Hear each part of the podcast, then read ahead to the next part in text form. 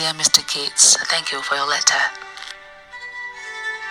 Lately, I have felt so nervous and ill that I had to stay five days in bed.